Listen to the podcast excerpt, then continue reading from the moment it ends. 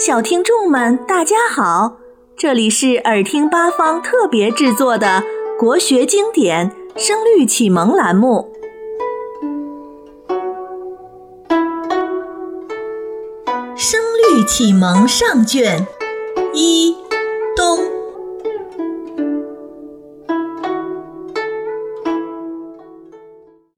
原文：贫对富，色。对通，野叟对溪童，鬓婆对眉绿，齿皓对唇红，天浩浩，日融融，佩剑对弯弓，半溪流水绿，千树落花红。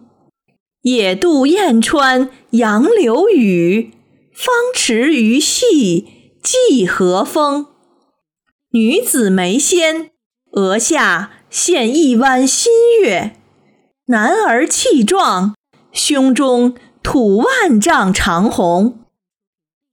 译文：贫困和富裕相对，阻塞和顺通相对，孤寡老者和乡野孩童相对，斑白的鬓发。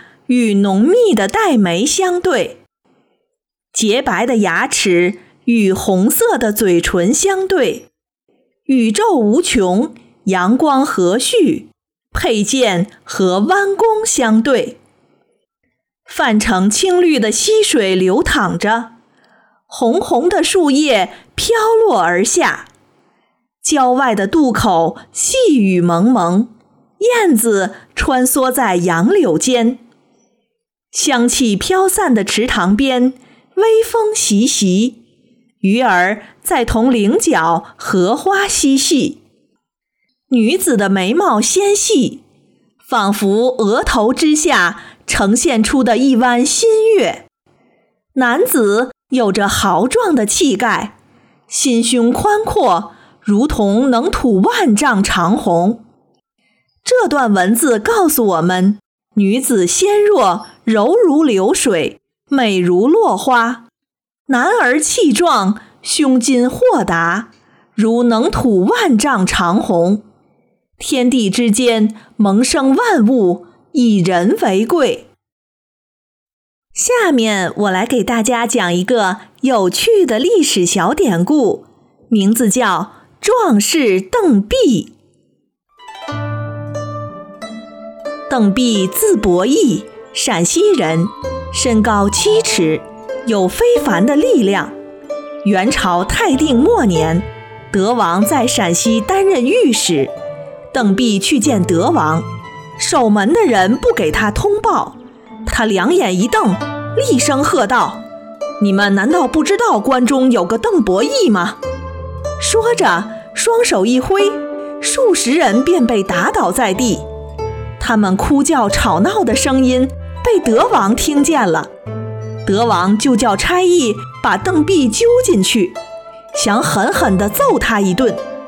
邓弼理直气壮地对德王说：“你对待有志之士怎么能这样不客气？如今国境不宁，匹夫有责，我邓弼甘愿战死沙场，为国争光。你为何这样对待英雄好汉呢？”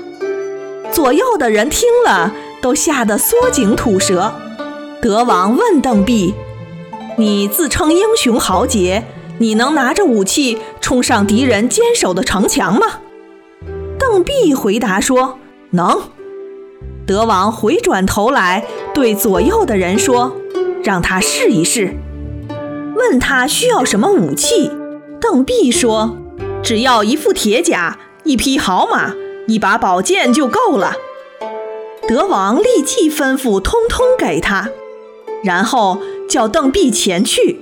德王亲自观阵，衙门里的人也都跟着去看。邓弼持马到了阵前，只见几十只长矛一齐向他刺来。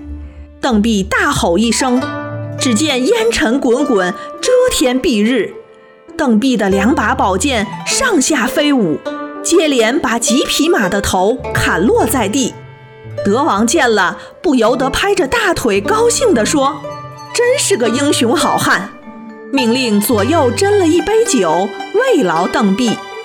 邓弼站着一口喝了，也不拜谢。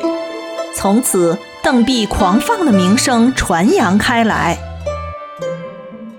故事讲完了，下面我们再来听一遍《声律启蒙上卷一东》。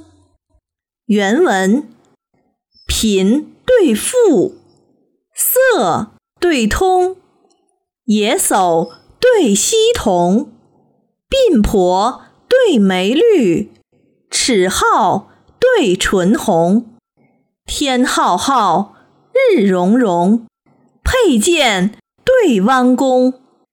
半溪流水绿，千树落花红。